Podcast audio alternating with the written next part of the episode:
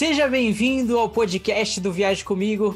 Esse que é o podcast ideal para você que gosta de viajar, né? Tá todo mundo aí com saudades de viajar. A gente tá aqui em meia pandemia, mas estamos felizes porque o assunto é viagem e não tem hora para falar de viagens, né? Meu nome é Vecker Mesquita e serei mediador nesse bate-papo com Peter Goldschmidt. Seja bem-vindo.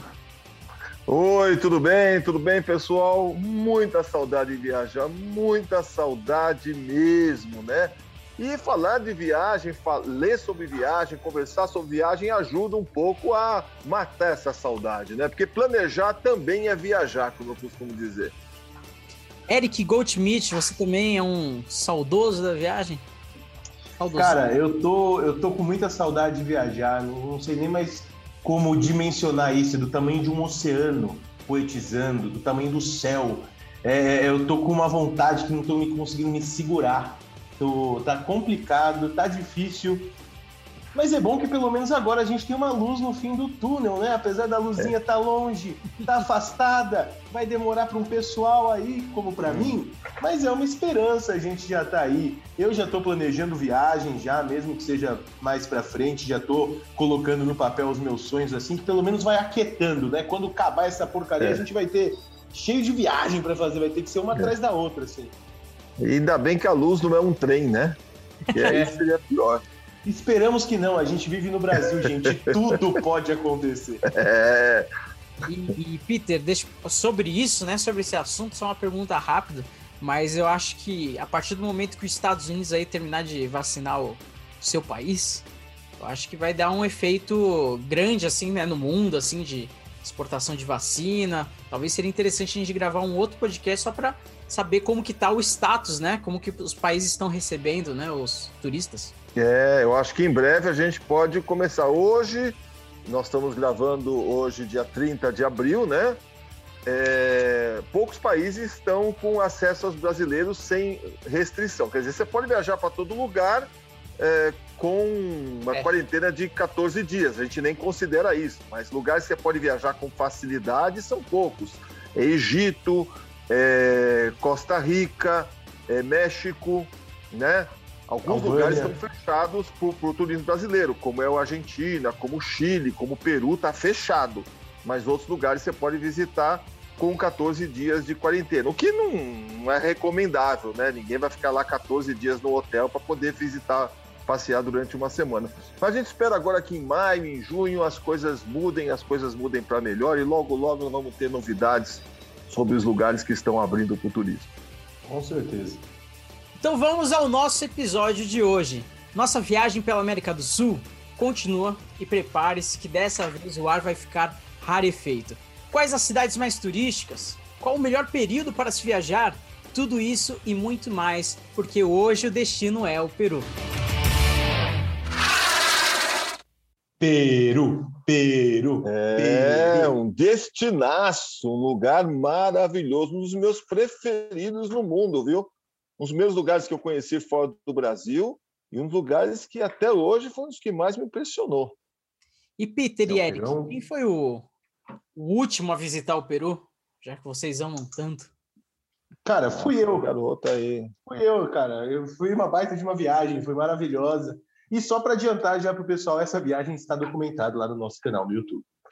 Aliás, o Peru é um dos destinos que vocês têm bastante material, né, no Viagem Comigo. É, Temos, a gente estamos precisando voltar já.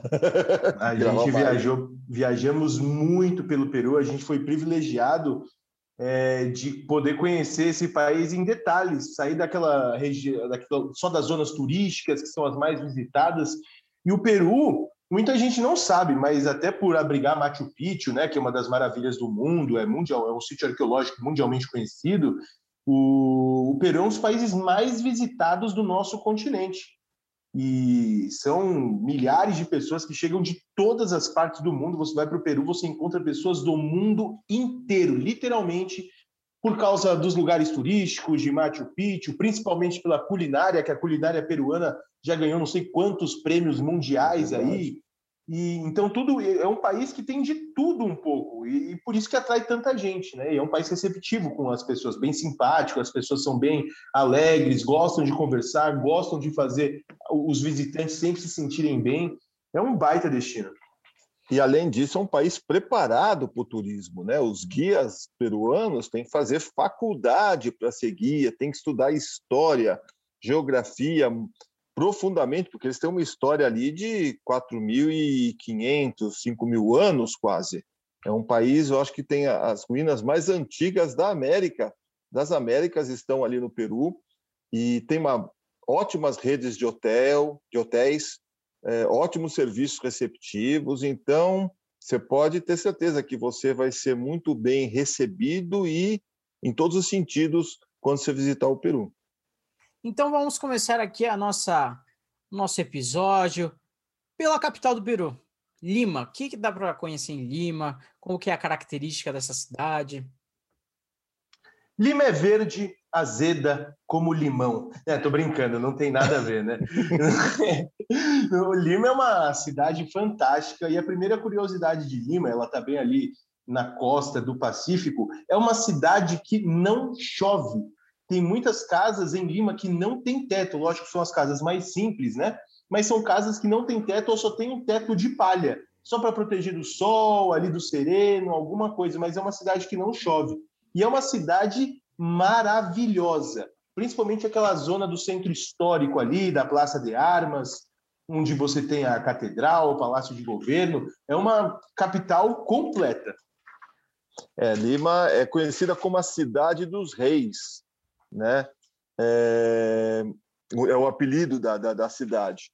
Ela foi a capital do vice-reinado do, do, do Peru, ou seja, que é o domínio colonial de toda a América Espanhola. Ali ficava a sede do, do, do governo, né? E mas mesmo antes dos espanhóis chegarem, cerca de de 1500, 1600 anos antes dos espanhóis chegarem, Peru já, já abrigava uma civilização que é a civilização que empresta o nome para ela, a civilização Lima. Então ela tem dentro da cidade ainda piramas, pirâmides ou, ou wacas, como eles chamam, né? Eram é, pirâmides cerimoniais é, dessa civilização ainda no meio da cidade. Então você está assim num parque, tem as casas do lado e no meio tem uma pirâmide de, de barro, de adobe aí de dois mil anos. Então ela abriga muita história, tanto história arqueológica como a própria história da América espanhola. Então é um, um lugar que tem muito para visitar: igrejas, museus, parques. Tem um parque maravilhoso que é o Parque das Fontes Mágicas, que tem, acho que 27, 21 ou 27 fontes é, feitas por arquitetos, então as fontes em forma de triângulo, uma tem uma lá de 80 metros de altura.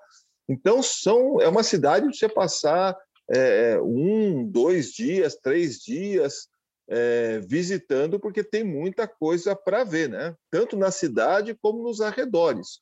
Os mercados, por exemplo, de Lima, os mercados que vendem frutas, os mercados populares são lugares maravilhosos para você conhecer, porque você vê um monte de, de, de, frutas que você não tem aqui no Brasil, né?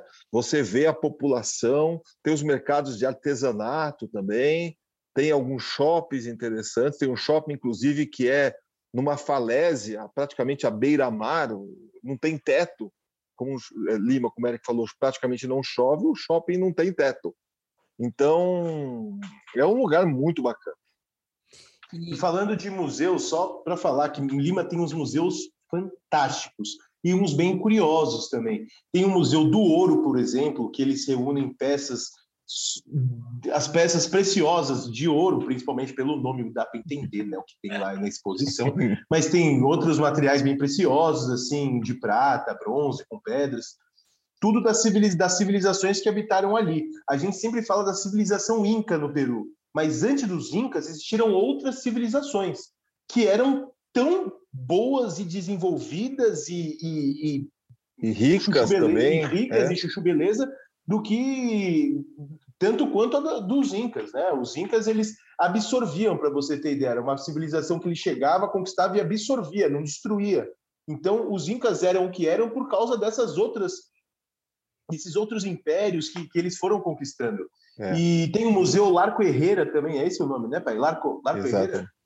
Larco que é um Herrera. museu fantástico que tem, para você ter ideia, o museu tem as peças de todas as civilizações que habitaram ali a, a, o Peru. Só que uma das partes do museu é o depósito que eles têm. Esse depósito também é aberto para visitação.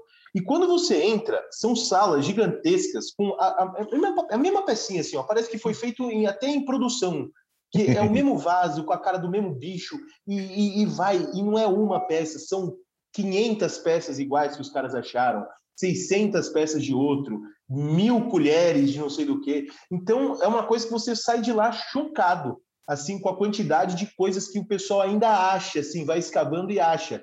Você vai cavar um poço na tua casa, tu é capaz de achar uma múmia ou, ou, ou um outro negócio. Mas e um outro museu que tem perto do Larco Herrera também é o Museu das Curiosidades que eu estou falando, que é um museu picante, gente. É um ah, museu... ele fica dentro do Larco Herrera. É, é um museu para maiores de 18 anos. É um museu erótico que não é só de uma civilização, reúne peças eróticas que foram feitas por várias civilizações. Eram peças usadas vamos dizer assim, o que pode e o que não pode, sabe? Então eles representavam isso. Ah, vamos, isso. Vamos fazer o quê? Vamos fazer um livro? Vamos escrever numa parede? Não, vamos fazer um vaso para todo mundo ver que direito que não pode. Então, quando tinha alguma coisa assim que não era de agrado dos deuses ou não era de agrado, era representado por figuras fazendo sexo mais caveira, tipo morte. Aí, quando era uma coisa mais bacana, tipo assim, ó, fertilidade, vamos lá, espalhar para todo lugar já tinha um, já um vaso de flores e ali a galera se movimentando. É um, é uma, é um museu bem curioso, assim, é daqueles lugares que você fica chocado, porque você sabe que não é só você que tinha a mente poluída ou tinha imaginaçãozinha. o pessoal lá de trás, que não tinha muito o que fazer, tinha também as imaginações lá. A arte antiga, né? É que, na verdade, a cultura mote, que fez muito desses vasos, eles usavam os vasos como como ele falou, como um livro. Então, os vasos não era só sobre sexo, né? O sexo era uma parte desse, e é curioso, por isso que tem uma parte só sobre ele, mas tudo, o que você podia comer, o que você não podia, qual era a relação é, entre as pessoas, é, é, a coisa que era venenosa, a coisa que não era. Então, está tudo associado. Você vê, a coisa era venenosa, tinha frutinha lá com uma caveira do lado, e quando era uma coisa boa de comer, tinha uma pessoa com uma cara boa. E dessa maneira eles passavam essa didática para todo mundo. Então, o Peru tra traz isso, tem muita coisa interessante, muita coisa curiosa, né? E por falar em um lugar curioso, tem um lugar que eu já vi no vídeo de vocês e eu sempre fiquei imaginando como deve ser ver é, presencialmente isso, né? Que é em Nazca. E ali fica um patrimônio cultural da humanidade, né? Eu queria que vocês explicassem para o pessoal o que é isso.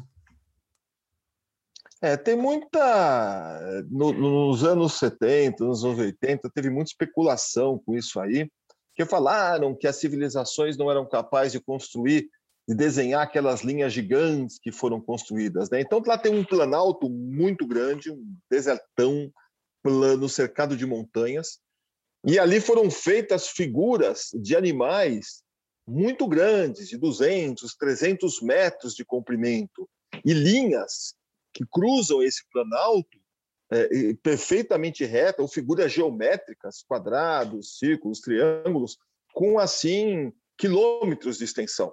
Então eles falavam: ah, não, porque os caras não podiam fazer isso. Então os astronautas aqui vieram e fizeram isso, os deuses vieram do espaço. Que negócio de alienígena, outra é. coisa. Então tem figuras lá de, de, de, aranha, de pássaros, de macaco, de, de, tem até a figura de um homem que parece um astronauta, daí vem toda essa história, né? Mas, na verdade, o que se descobriu é que essas linhas eram linhas cerimoniais.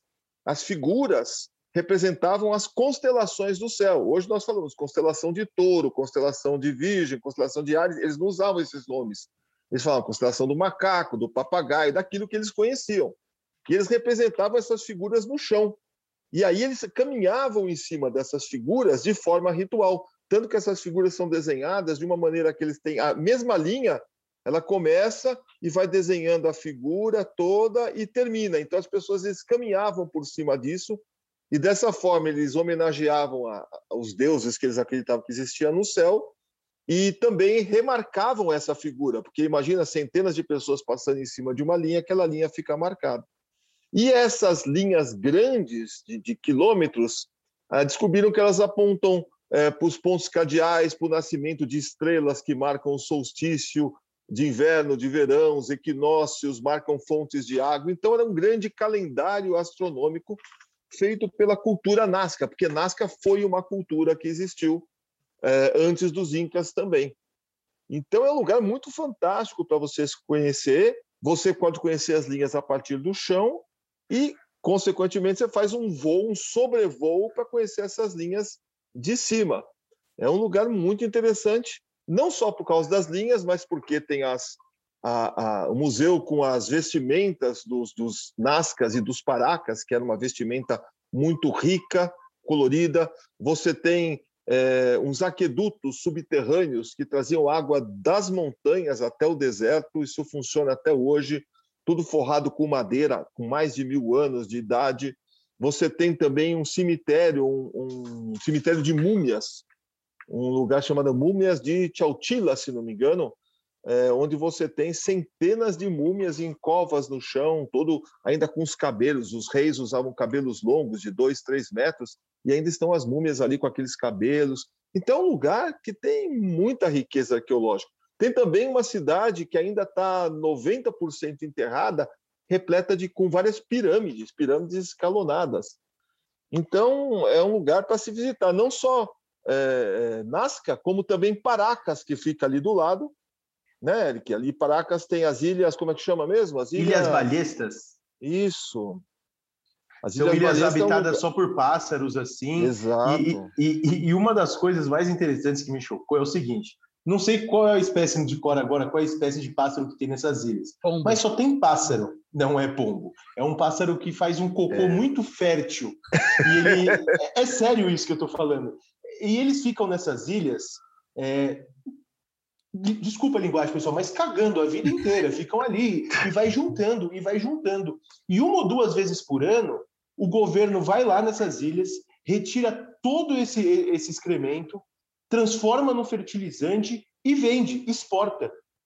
É uma, é uma, é uma das coisas que o Peru exporta, é um, esse fertilizante natural aí é. feito pelos pássaros das Ilhas Balestas. É. E quando São milhares de pássaros, milhões de pássaros. E, e, literalmente eles estão acima do é. cocô, é. porque você vê aquela camada do barco, você não desembarca na ilha. Você vê assim, acaba a rocha, tem uma baita de uma camada assim, que parece branca, uma outra é? pedra branca, mas parece uma outra pedra assim, e é só excremento. E, é. e é o é guano, muito... né? É o guano. É, bem diferente. É, inclusive, teve uma guerra entre o Peru e o Chile pela disputa dessas ilhas, que é chamada Guerra do Guano, ou Guerra do Cocô, onde eles disputaram essas ilhas, porque hoje você tem fertilizantes artificiais, né? É, sintéticos, e naquela época não, você tinha só fertilizantes naturais. Então, teve uma guerra entre o Chile e o Peru para disputar quem ia ficar com esse fertilizante, que é uma quantidade muito grande e, e, e valia muito dinheiro, ainda vale muito dinheiro. Será que o Peru utilizou como arma os cocôs do, dos pássaros para atacar? No Toma isso! Toma não, esse não, cocôzinho! Daqui, daqui para mim! É, não queria vale muito Cocôzinho ali vale ouro. Bom, pessoal, a gente já percebeu aqui que o Peru ele é praticamente um patrimônio histórico, com tantas coisas de civilizações que a gente vai aprendendo aqui, conversando, né?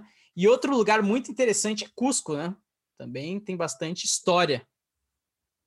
É, Verdade. Cusco, a antiga capital do Império Inca, que está ali já a 3.600 metros de altura. Esses lugares que a gente falou até agora estão relativamente baixos.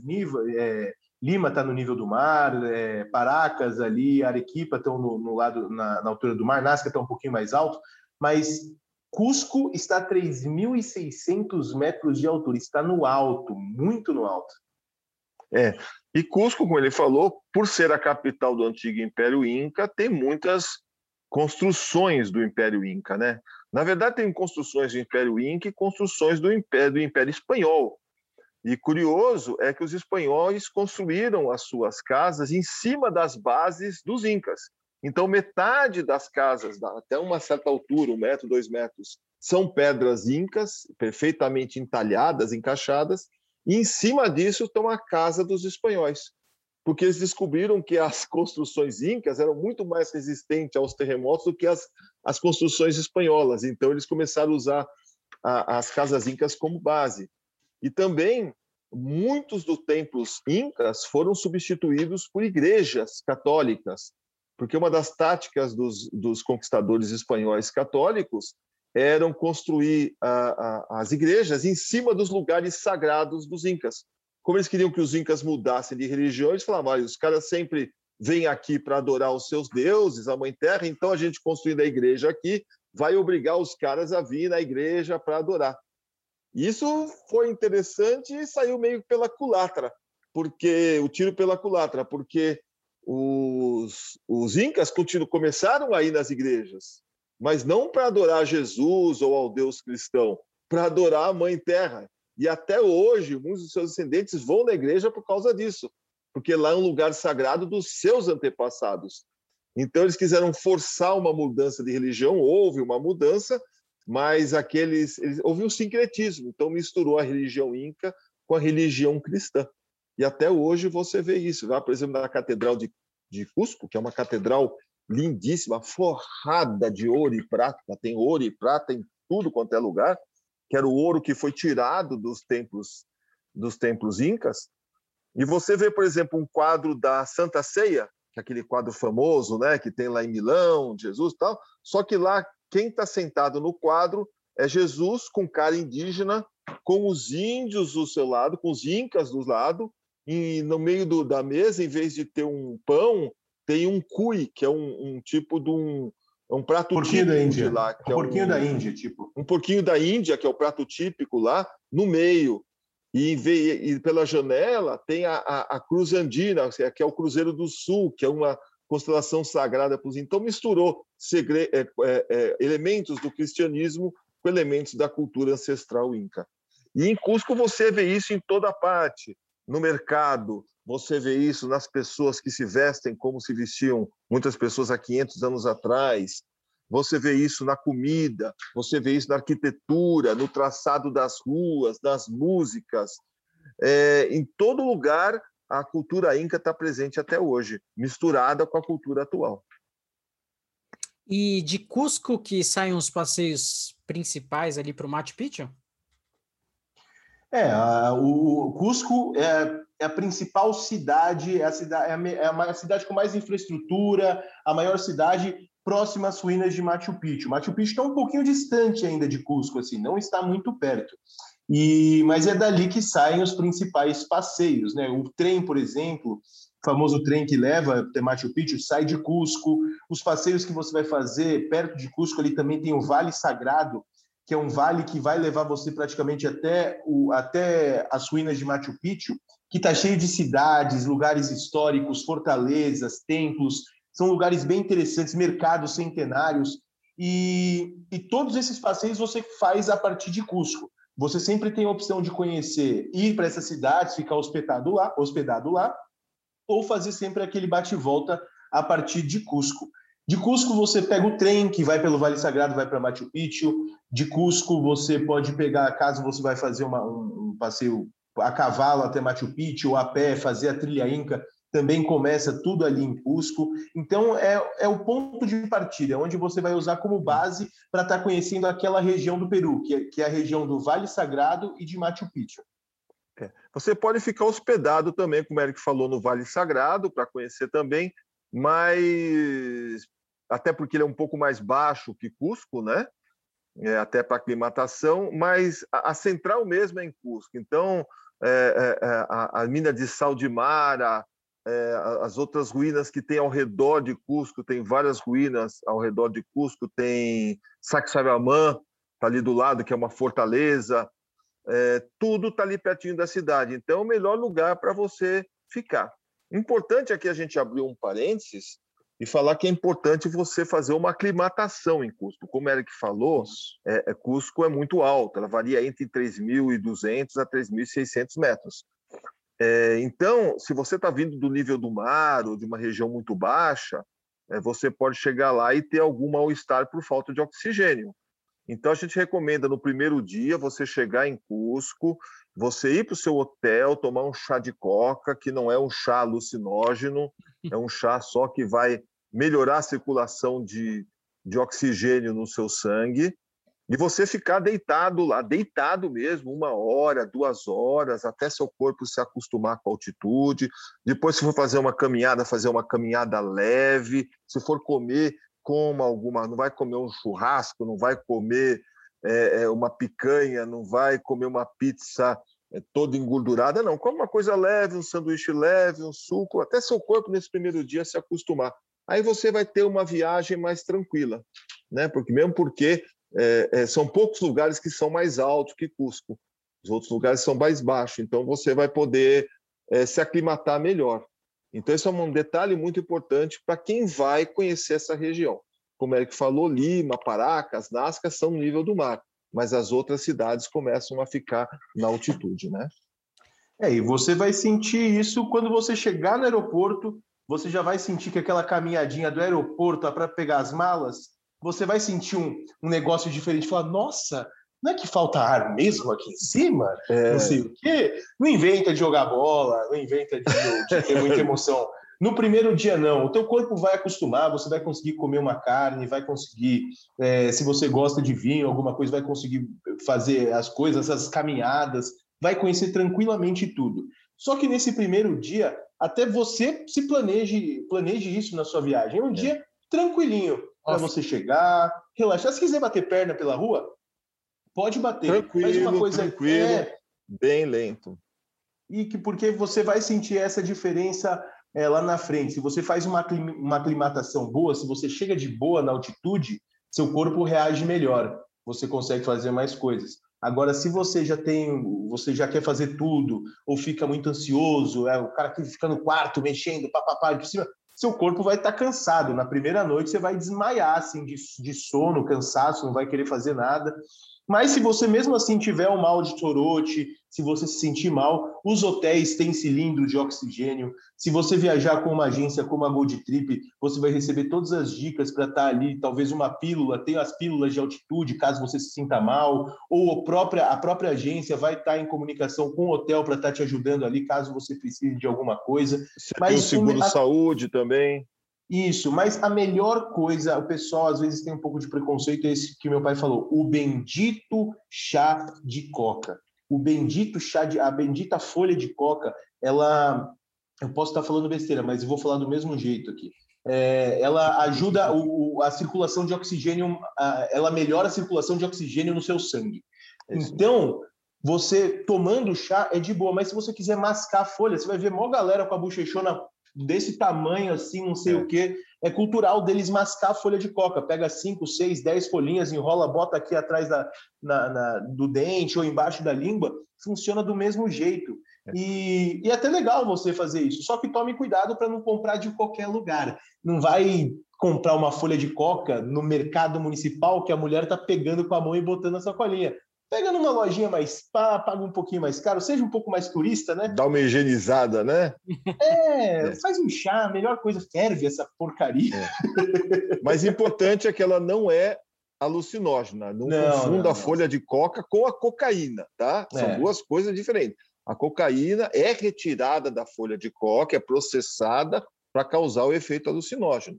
A folha de coca não é isso, né? Ele é um estimulante mas ele serve para quem está na altitude, ele é um remédio para quem está na altitude, tá?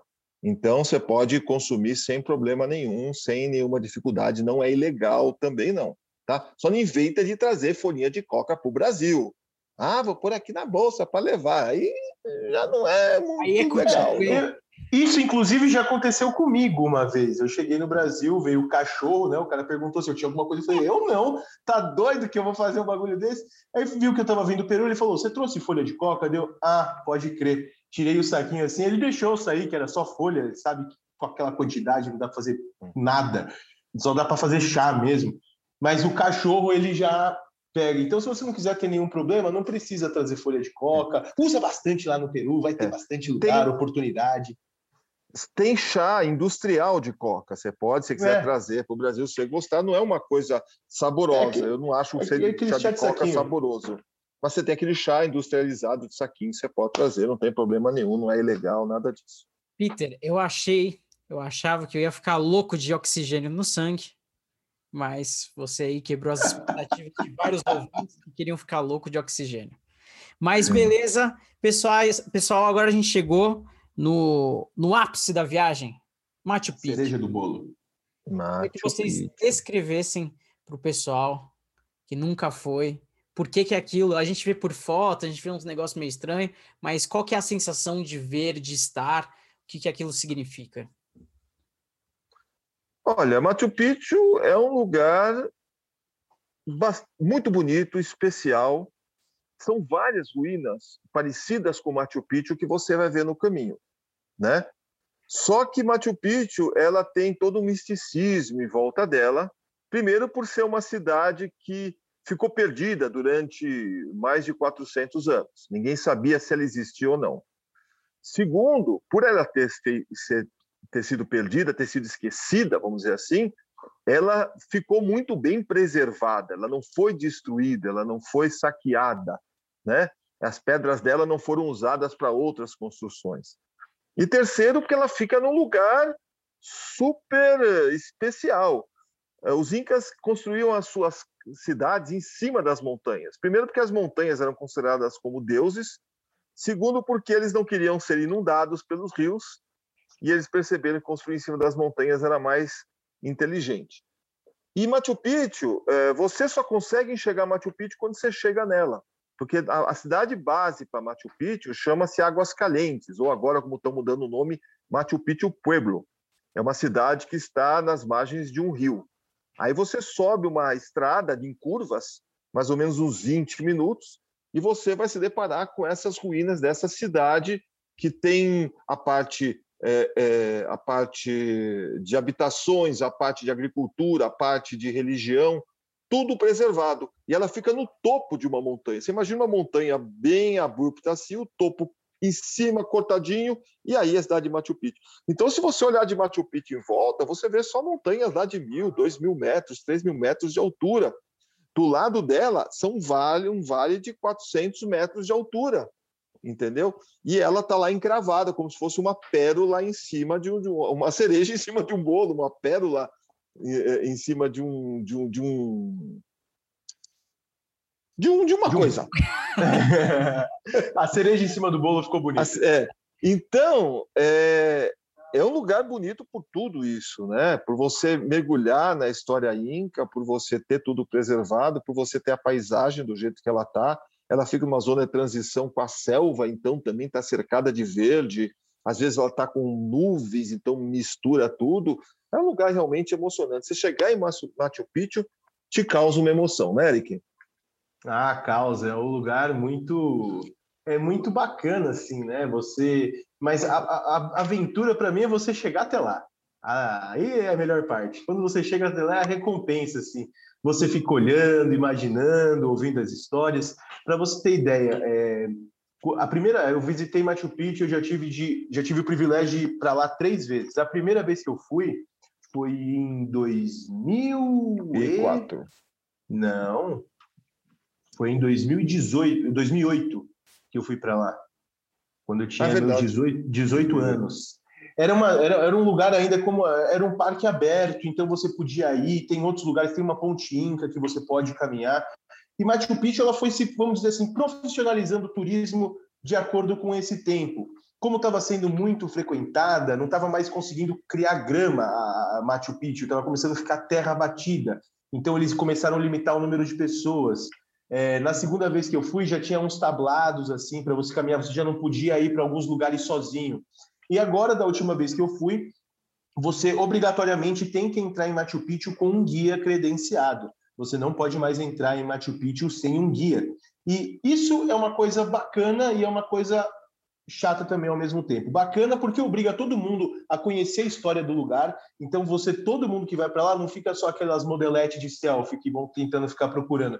Você chega lá e você tem que fazer um, um circuito de duas, duas horas e meia com o cara explicando por que aquela pedra tem cinco pontas. Por que o tempo das janelas tem três janelas e por que elas estão posicionadas para aquele lado. Então, você, conforme você vai andando, vai entrando, você vai se encantando cada vez mais com aquele lugar. E você consegue realmente vivenciar. Depois dá para dar uma escapadinha e, e, dar, e, e, tirar umas fotos sem o guia, assim, dá para dar uma circulada assim. Mas hoje o, eles têm eles têm uma limitação bacana de onde você pode ir.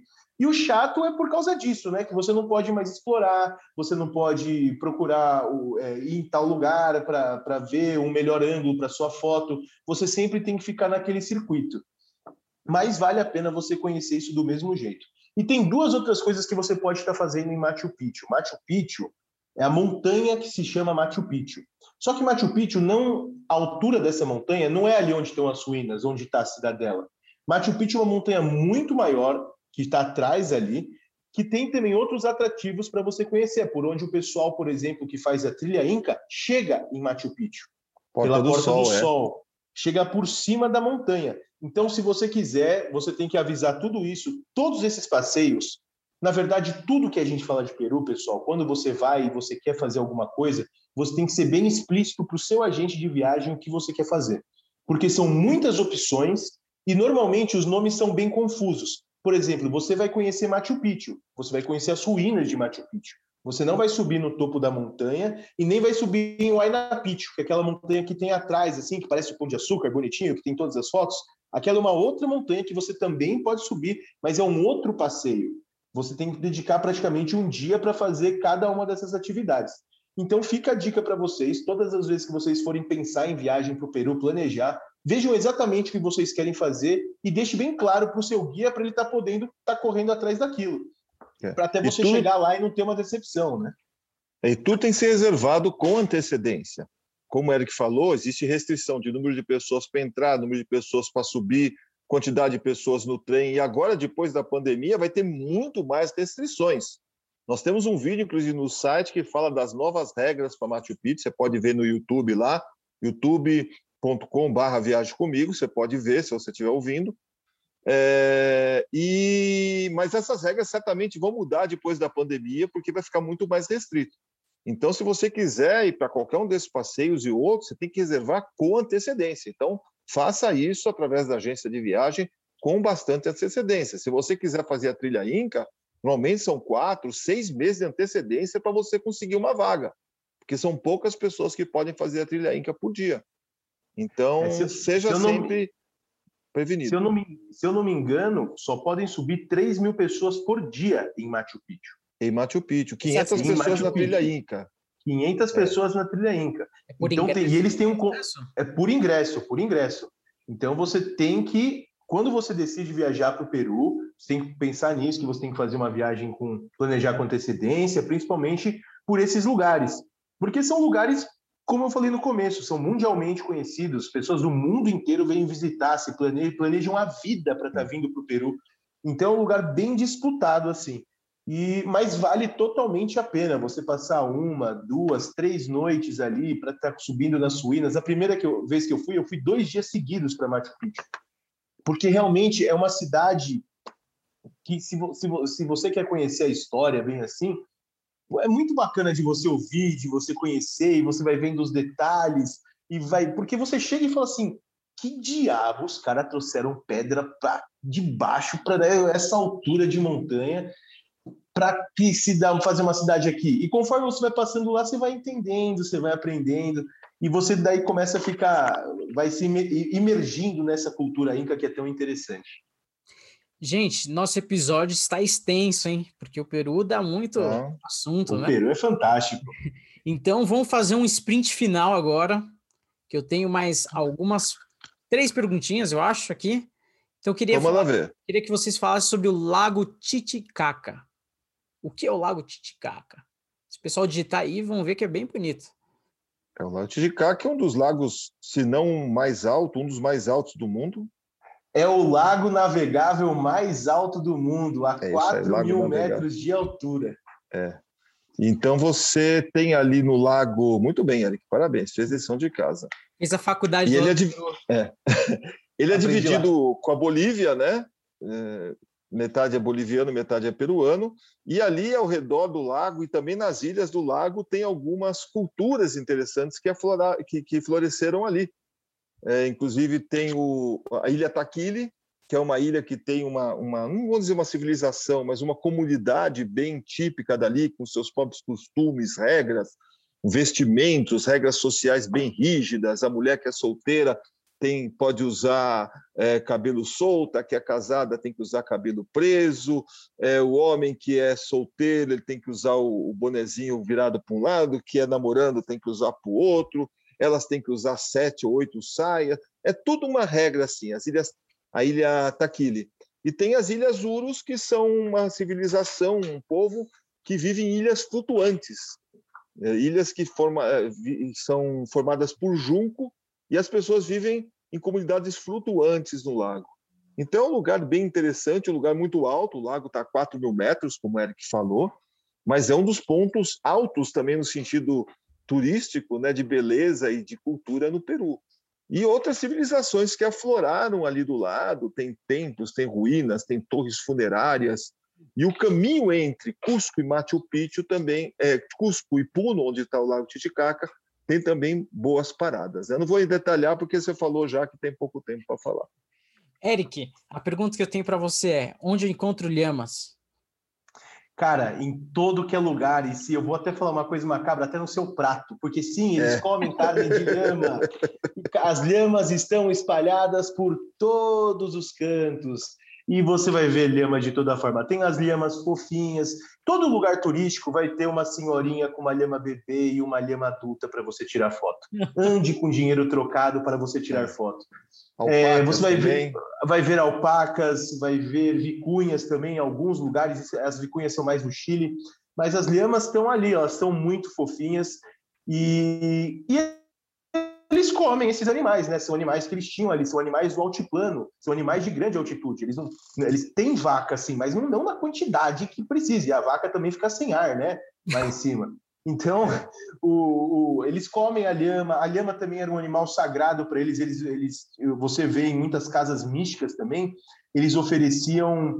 Eu já não sei se é uma lhama seca ou um bebê lhama pequenininho assim. É um assim, bebê, seco, é um bebê, também. é um feto, é um feto, é um feto é um feto de lhama, então você vai, tem várias casas místicas assim, que tem bastante coisas legais assim, de outros artefatos, mas tem esses artefatos macabros que tem esses animais assim, e são eles mesmos lá, uma lhamazinha e tal.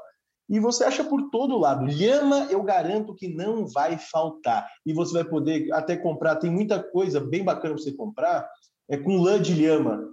E, é. e, tem a, a, alpaca, por exemplo, tem uma das linhas, eu posso, eu, eu não, não, vou dar essa informação, mas a, a, a, lã da alpaca é uma, da, é uma, é uma das é uma dos linhos mais caros do mundo.